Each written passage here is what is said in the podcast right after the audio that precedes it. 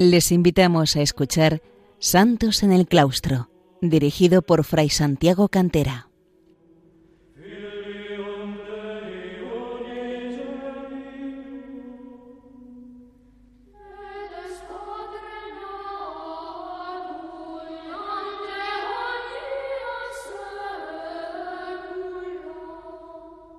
Queridos oyentes de Radio María, bienvenidos un día más a este programa Santos en el Claustro, en el que queremos acercar al hombre de hoy el ejemplo de algunos de los muchos hombres y mujeres que a lo largo de los siglos han vivido la completa entrega a Dios y la santidad en la vida monástica. Les habla Margarita Cantera. Hoy voy a prestar mi atención a un santo, un santo español, San Millán de la Cogolla, un santo ermitaño. Entre los siglos V y VI en que vive nuestro santo, el eremitismo era una forma frecuente de vivir la consagración a Dios, como ya hemos señalado en algunos programas anteriores, y en muchas partes de la actual Europa surgieron ermitaños que, por la ejemplaridad de su vida, servían de referencia para los hombres de su entorno, de modo que pronto se constituían grupos de eremitas que a menudo fueron origen de un monasterio. Uno de los lugares donde floreció de manera muy intensa este modelo eremítico fue La Rioja, Así, cerca de Aro, en los riscos de Bilibio, una zona escarpada de los montes Obarenes, vivió a lo largo del siglo V San Felices o Félix, que posiblemente falleció hacia el año 520. Junto a él acudió nuestro protagonista San Millán con el deseo de ser instruido con su ejemplo y su palabra en esa forma de vida. Es poco frecuente que para este tipo de ermitaños y para este periodo de la historia tengamos datos abundantes, pero en el caso de San Millán disponemos una breve biografía que redactó unos 70 años después de su muerte el obispo de Zaragoza, San Braulio, lo que nos indica la importancia de esta figura y cómo ejerció una gran influencia en su momento. Por si fuera poco, el poeta riojano Gonzalo de Berceo, ya en el siglo XIII, redactó un poema sobre la base de dicha biografía que introducía de la siguiente manera. Quien la vida de San Millán quisiera saber y de su historia bien cierto estar, esté atento a esto que yo quiero leer. Hago notar que voy a actualizar los versos del castellano del momento en que escribió Gonzalo de Berceo. Se pierde belleza sin duda y gran parte de la musicalidad del texto original, pero es más fácil comprenderlo.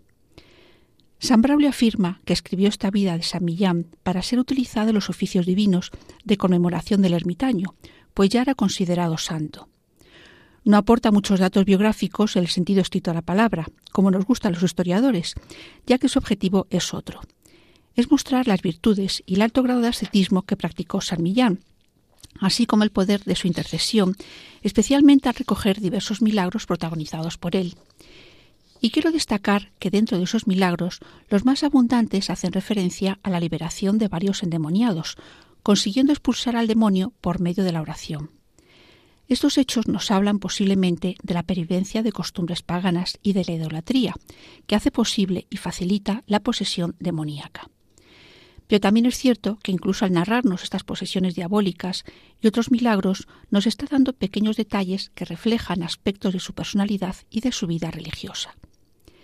Y desde el inicio de esta vida y milagros de gloriosísimo San Millán, como la llama San Braulio, nos deja clara la santidad de su vida y la importancia que da a su ejemplo. Por lo que se proponía, nos dice el santo biógrafo, referir las obras insignes de milagros del varón apostólico y santísimo Millán, presbítero, hechas en nuestros tiempos. Así también espanta la inmensidad de lo que hay que decir.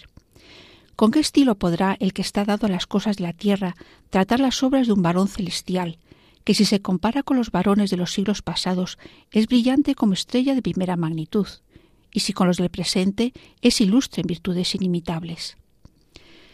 Nuestro santo, Millán o Emiliano, nació hacia el año 470 en el lugar de Berceo, y más en concreto en lo que se conoció como el barrio de Madrid, como señala Gonzalo de Berceo, en La Rioja.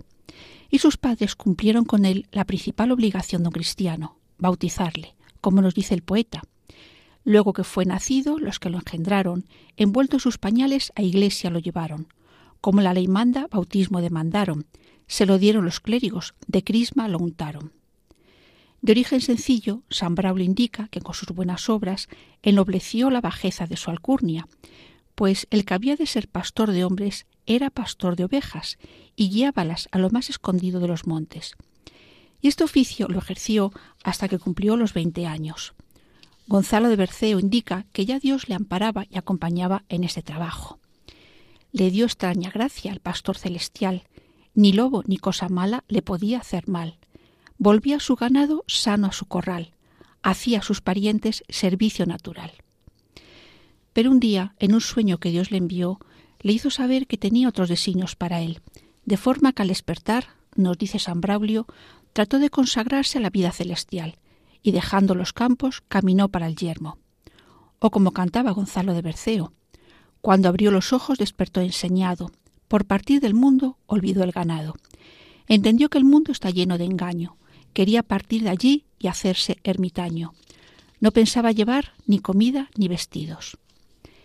Consciente de que él solo no podía empezar ese camino al que Dios le llamaba sin la instrucción de un maestro, atraído por la fama del ya mencionado San Felices, acudió junto a él al castillo de Bilibio para ser su discípulo. El maestro le acogió con gusto y San Millán, sujetándose con ánimo resuelto bajo su disciplina, cuenta San Braulio, aprendió de qué manera podía dirigirse con paso firme al reino de los cielos. En este caso, el discípulo no permaneció el resto de su vida junto al maestro, como ocurría con cierta frecuencia, sino que, como nos transmite su biógrafo, después que el ermitaño le instruyó muy bien en los caminos de la vida, copiosamente rico de reglas y tesoro de salvación, abundante en gracia de doctrina, volvió a su patria. Y así llegó no lejos de la villa de Berceo, al sitio donde ahora está su cuerpo glorioso. Gonzalo de Berceo narra poéticamente cómo ansiaba retirarse a lugares más apartados, más solitarios, de forma que al completar su instrucción le pidió permiso a San Felices para marcharse, a lo cual el maestro accedió, no sin pena por perder tan buen discípulo. El maestro, teniendo gran duelo y gran pesar, otorgó la licencia, no la podía negar, le dio su bendición como la debía dar, como la da el buen maestro a su buen escolar. Pasó algún tiempo, que San Braulio no determina, cerca de la villa de su nacimiento, pero pronto decidió trasladarse a un lugar más apartado y solitario, pues vio que le era gran embarazo la multitud de gente que allí acudía a él. Y así se adentró en la montaña, en lo más escondido del monte Distercio, y nos narra, estuvo tan próximo a la cumbre cuanto lo permitían la temperatura y los bosques. Hecho huésped de los collados, privado de la compañía de los hombres, solamente disfrutaba de los consuelos de los ángeles, habitando allí casi por espacio de cuarenta años. Como es lógico, Gonzalo de Berceo adornó poéticamente este pasaje, y para señalar lo inhóspito que era aquel lugar, nos describe la presencia de serpientes y culebras, de fieras y malas bestias que allí habitaban. Pero la santidad de nuestro ermitaño se refleja en que estos animales nunca le hicieron daño y abandonaron aquellos parajes y las cuevas que habitaban y en las que se instaló nuestro santo. Y dice, todas las malas bestias huían ante él, las cabezas agachadas. Si les gustó o no, cambiaron sus posadas. La vida que allí llevó era muy dura, propia de los anacoretas. Y el santo, nos dice San Braulio, aterido de frío, abandonado en soledad, impregnado por la inclemencia de las lluvias, atormentado por la fuerza de los vientos, soportaba no sólo con paciencia, sino hasta con alegría y anhelo el rigor de los fríos, la tristeza la soledad, lo torrencial de la lluvia y la aspereza de los vientos, escudado con el amor de Dios, contemplando los sufrimientos de Jesucristo y fortalecido con la gracia del Espíritu Santo. Mas así, como la ciudad situada del monte no puede estar oculta mucho tiempo, Así la fama de su santidad se extendió tanto que llegó a noticia de casi todos. O como decía Gonzalo de Berceo, moviéronse con esto los débiles y los sanos, por ver al hombre santo y besarle las manos. La concurrencia de tantas personas producía a San Millán gran pena, pues su deseo era vivir solitario, alejado, entregado plenamente a una vida de penitencia, prefiriendo más la compañía de los animales salvajes que la de los hombres. Quería, nos dice Gonzalo de Berceo, quería de más grado vivir con las serpientes, aunque son enojosas, tienen amargos dientes, que alrededor de las cuevas verá tantas gentes, pues había olvidado a sus parientes. Y uno de los que conocieron su fama fue Dídimo, obispo de Tarazona, a cuya diócesis decía San Braulio que pertenecía a este lugar donde él estaba. Realmente pertenecía a la de Calahorra. Ahí cometió un error el biógrafo de San Millán. El obispo Dídimo consiguió vencer la resistencia de San Millán para ordenarle sacerdote. Una, resistencia que partía de dos consideraciones muy importantes para él. Supondría alejarse de la soledad, que, nos dice San Braulio, era para él un cielo, y tenía que volver al mundo. Y por otra parte, también por humildad, pues creíase menos hábil para ejercer el pesado oficio de sacerdote y pasar de la vida contemplativa a la activa. El obispo le convenció con un argumento fundamental, las almas que podía salvar con su labor, como nos dice Gonzalo de Berceo, los unos con consejo, los otros con ración, los otros con obras, los otros con sermón. Soltarás muchas almas de la mortal prisión, recibirás por ello de Dios buen galardón. Accediendo por obediencia y de recibir las órdenes sagradas, San Millán fue encargado de la parroquia de Berceo, desempeñando santamente su cargo e intentando mantener en lo posible su modo de vida anterior, su modo de vida ermitaño. San Braulio lo describe así. Contra su gusto había entrado en la nueva vida, pero en ella observaba un rezo no interrumpido. Absteníase de alimento durante semanas enteras. Velaba continuamente. Era su prudencia verdadera, su esperanza cierta, grande su frugalidad, benigna su justicia, sólida su paciencia. Y para decirlo en pocas palabras, perseveraba infatigable en gran moderación, absteniéndose enteramente de hacer nada malo. Vamos a hacer una breve pausa musical para continuar después con la vida de nuestro Samiyam.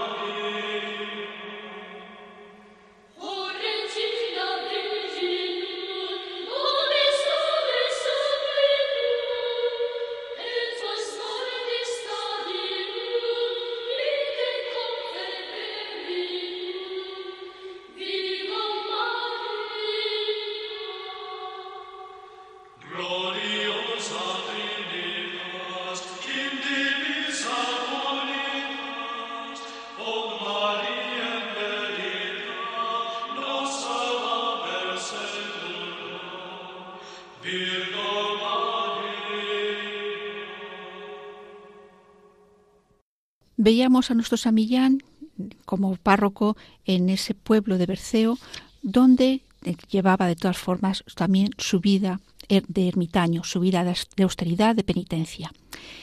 Pero si en todo resultaba intachable su vida, algunos clérigos encontraron un motivo de actuar contra él. Movido por su ideal de pobreza, propio de los ermitaños, distribuyó entre los pobres los bienes de la parroquia, pues sabía que ante Dios no sería juzgado por la pérdida de los bienes temporales, sino por la pérdida de las almas. Esta acusación económica, de malversación económica, movió al obispo a reprenderle duramente y a desposeerle de la administración de la parroquia. Su biógrafo, San Braulio, nos habla mientras tanto del carácter manso de San Millán, porque mientras el obispo le, reprendía duramente, y aunque con la pasión y cólera había dicho muchas cosas, el insigne varón de Dios permanecía inmóvil en su acostumbrada tranquilidad, fortalecido con la santidad y amparado con su paciencia, mostrando de esta manera su humildad.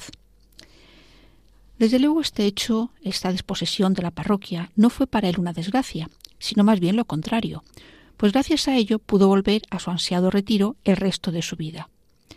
El lugar definitivo de este retiro es el germen del monasterio que lleva su nombre, San Millán de la Cogolla, del monasterio de Suso, el de arriba, en la montaña, pues con el tiempo se haría otro en el valle, como luego diré. En torno a San Millán se congregaron hombres y mujeres deseosos de seguir su misma forma de vida. Pero, aun formándose esta pequeña comunidad, San Millán no abandonó totalmente la vida eremítica, pues en ciertos momentos del año litúrgico, en concreto en Cuaresma, nos dice San Braulio, recogíase a su celdita y no acostumbraba ver a nadie, salvo a uno de los suyos, que le llevaba un pobre y muy escaso alimento con que sustentar la vida. La convivencia de hombres y mujeres en los eremitorios y los monasterios fue una práctica habitual en estos tiempos, como ya hemos señalado en algún programa anterior, dando origen a los conocidos como monasterios dúplices o dobles, que permanecieron en algunos lugares de nuestra España hasta bien avanzado el siglo XII. Era también frecuente la separación en dos grupos separados, incluso en lugares aislados. Pero, a pesar de ser algo habitual, también es cierto que a menudo se consideraba esa convivencia de hombres y mujeres como un peligro moral. Y esa imagen y peligro la quiso explotar el demonio contra Samillán, dolido porque sus oraciones lograban su expulsión de muchos endemoniados. Y así decía San Braulio, como no hallaban nada que oponer al siervo de Cristo, solamente se esforzaron en echarle en cara el que morase con las vírgenes de Cristo, empleando el enemigo sus antiguas y arteras mañas, que a quien no puede derribar con sus obras, procura al menos tiznar su fama, y cuando no puede subyugar la conciencia de uno, infama su vida. Indicando a continuación que mantuvo su vida de continencia y santidad hasta sus últimos momentos. Los intentos del demonio por torcer la virtud del santo hacia el pecado fueron constantes, aunque no lo consiguió, nos dice Gonzalo de Berceo. Hizo muchos ensayos la bestia maldita por estorbar la vida del santo eremita, mas la virtud de Dios, santa y bendita, lo guardó como guarda hombre a su niñita. Esta última palabra nos muestra la ternura también con la que Gonzalo de Berceo habla del amor de Dios hacia los hombres. Samilla murió centenario, habiendo profetizado entre unos, las manifestaciones de la magnitud de su, conocimiento eh, de los acontecimientos del futuro, la destrucción de una ciudad desde aquella época, la ciudad de Cantabria, como efectivamente lleva a cabo Leovigildo el mismo año en que falleció el santo, el año 574. Fue enterrado en su propio oratorio, en la cueva de la que nació unos siglos más tarde ese magnífico monasterio de San Millán de la Cogolla, el de Suso, que fue centro de vida religiosa y cultural de una amplia región española.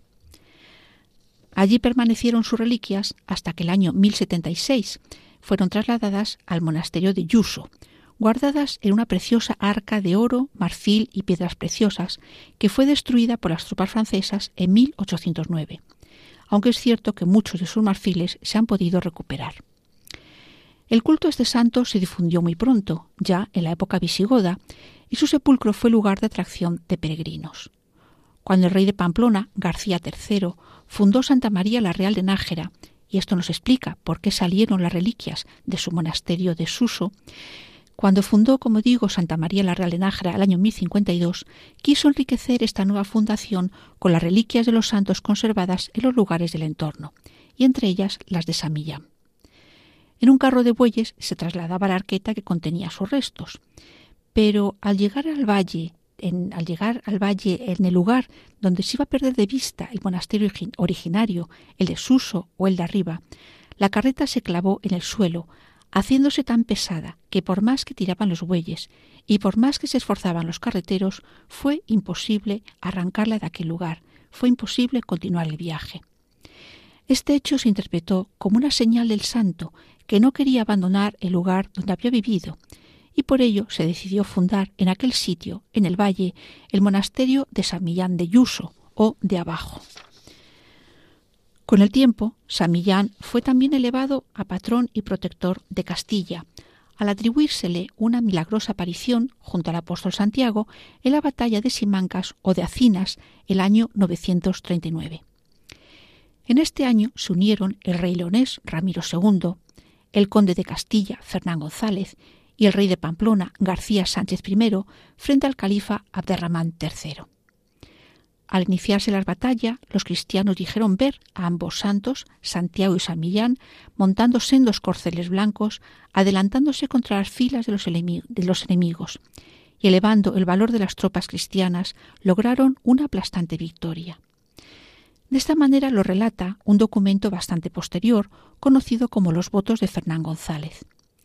Así, tras haber rezado de esta manera a Dios y a sus santos, el rey leonés entró primero en la batalla contra sus enemigos, y delante de sus ojos aparecen, cabalgando en su blanco corcel, dos caballeros celestes divinamente armados que entraban los primeros en la batalla. Y así lo narró Gonzalo de Berceo. Vieron dos personas hermosas y lucientes, mucho más blancas que las nieves recientes. Venían en dos caballos, más blancos que el cristal, armas como nunca vio hombre mortal. Uno tenía puesta mitra pontifical, se refiere al apóstol Santiago, el otro una cruz, este Samillán. Nunca hombre vio nada igual. Tenían caras angélicas, celestial figura, descendían por el aire muy aprisa, catando a los moros con fuerte catadura, espadas en la mano en señal de temor. Por este motivo, por esta milagrosa aparición en la batalla de Acinas o de Simancas, Samillán ha sido, ha sido considerado patrón de Castilla y de Navarra y se mantuvo este carácter hasta tiempos muy recientes, compartiendo el patronazgo sobre España con Santiago y siendo también invocado como protector especial de Castilla. Por este motivo, en algunas ocasiones ha sido representado como Matamoros, por ejemplo, en la portada del monasterio de Yuso y en la iglesia de su advocación en Madrid. Su biógrafo San Braulio nos transmite algunos de los milagros que se atribuyen al santo, ya en vida, y más aún tras su muerte. Y uno de ellos fue el combate físico que sostuvo con el demonio. Nos sucedió, nos dice San Braulio, que cierto día el enemigo del género humano salió al camino a este atleta del Rey Eterno, dirigiéndole estas palabras. Si quieres saber quién de los dos puede más, probemos las fuerzas, entremos en lucha. Aún había acabado de decirlo cuando asió del santo, tocándole visiblemente y corporalmente, y fatigándole largo rato, de modo que casi la hacía vacilar. Mas tan pronto como el santo pidió socorro a Jesús, el favor divino aseguró sus vacilantes pasos, y al punto ahuyentó al ángel apóstata que se evaporó en el aire. Una de las virtudes que la tradición exalta de nuestro santo es su caridad, que fue, recordemos, el motivo de la denuncia de aquellos clérigos por entregar los bienes de la Iglesia a los pobres. Y San Braulio recogió algunas otras tradiciones en torno a este tema, comparándole en un pasaje con San Martín de Tours, al ofrecer a unos pobres su capa y las mangas de su túnica, ya que no disponía de ninguna otra ropa para darles. Y en relación con la caridad, también la atención y generosidad hacia los huéspedes, pues, cuenta San Braulio, era consigo tan parco que siempre se le veía sobrio en el alma y consumido en el cuerpo. No atendía solamente con alimento corporal a los que iban a él, sino que alimentaba también sus almas con el pan de la doctrina. Y como nuestro Señor, gracias a su oración, cuando no tenía nada que dar de comer a unos pobres, el vino y el pan se multiplicó para abastecer a todos. De sus compañeros, San Braulio nos transmite algunos nombres. San Aselo fue el presbítero encargado de acompañarle en el momento de su muerte. Por su parte, el abad Citonato, los presbíteros Geroncio y Sofronio y Potamia, mujer religiosa de santa memoria, son señalados por San Braulio como los testigos que le narraron la vida del santo ermitaño. Su llegada al cielo fue, como canta Gonzalo de Berceo, motivo de gran alegría. Cerca están los ángeles, luego recibieron el alma, cantando grandes alabanzas al cielo lo subieron, con grandes procesiones a Dios la ofrecieron. Con él todos los santos fiesta doble hicieron. Los santos alegraban mucho porque al llegar San Millán decían que mejoraba toda su cofradía, querrían que les viniesen como él tres cada día. El Rey de los cielos, su Madre gloriosa, le dieron rica silla y corona preciosa, en el cielo y en la tierra honra maravillosa. Que San Millán siga bendiciendo a nuestra España. Les recuerdo que pueden escuchar este programa y otros anteriores en el podcast del, programa Santos en el Claustro y ponerse en contacto con nosotros en el correo santosenelclaustro arroba Santos en el claustro arroba Muchas gracias por su atención.